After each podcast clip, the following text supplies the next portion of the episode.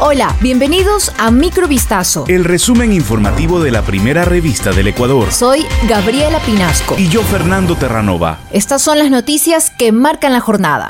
Un tribunal de la Sala Civil de la Corte de Pichincha negó el habeas corpus solicitado por la cadete Jocelyn S., única detenida por el caso de femicidio de la abogada María Belén Bernal. La joven de 24 años está detenida desde mediados de septiembre de 2022, cuando desapareció Bernal, quien luego fue hallada muerta cerca de la Escuela Superior de Policía, en Quito donde Germán Cáceres, su esposo, era instructor. Con esta decisión del tribunal, Jocelyn S. deberá continuar con la prisión preventiva mientras duran las investigaciones de este caso, en el que el teniente de la Policía Nacional Cáceres es el principal sospechoso, pero está prófugo. Este 13 de octubre, la madre de la cadete aseguró que la versión de su hija, rendida el 13 de septiembre, fue dada bajo presión de sus superiores, tras haber estado retenida en la escuela de policía por 10 horas.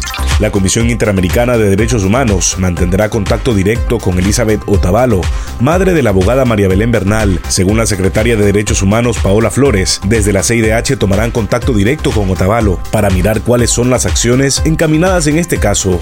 La Policía Nacional capturó a los dos presuntos sicarios que participaron en el asesinato de un abogado dentro de su oficina en Azogues, provincia del Cañar, ocurrido la mañana del martes 11 de octubre. Bajo la modalidad de sicariato, los sospechosos ingresaron al consultorio jurídico, ubicado en la calle Veintimilla y Simón Bolívar, en el centro del cantón, para ejecutar varios disparos contra la víctima. El cuerpo quedó tendido en una silla frente al escritorio de trabajo como autores directos del delito de trata de personas con fines de explotación laboral y mendicidad.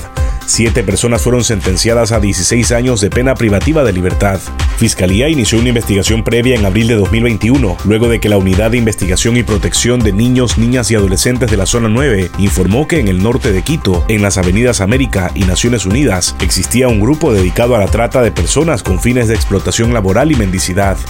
Los niños captados entre 2 y 13 años eran obligados a generar dinero durante todos los días de la semana, de 7 de la mañana a 11 de la noche, mediante la venta informal o la mendicidad.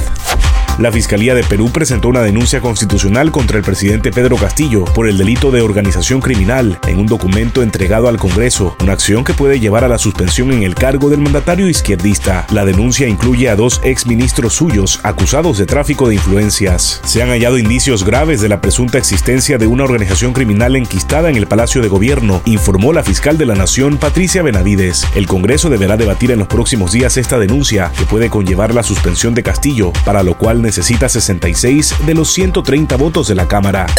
Esto fue Microvistazo. El resumen informativo de la primera revista del Ecuador. Volvemos mañana con más. Sigan pendientes a vistazo.com y a nuestras redes sociales.